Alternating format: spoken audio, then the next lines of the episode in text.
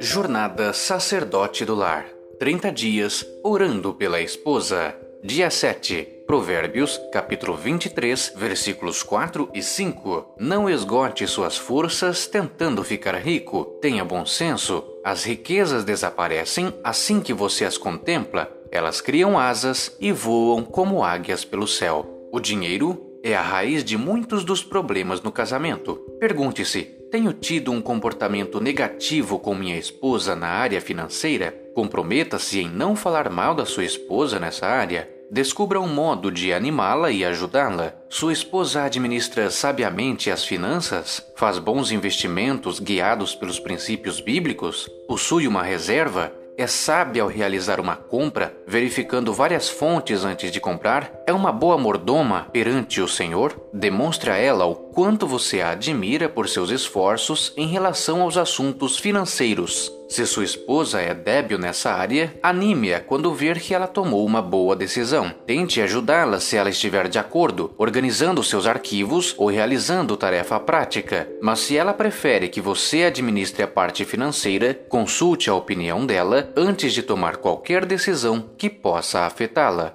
Ora mais ação igual a oração. Finanças. Dica 7.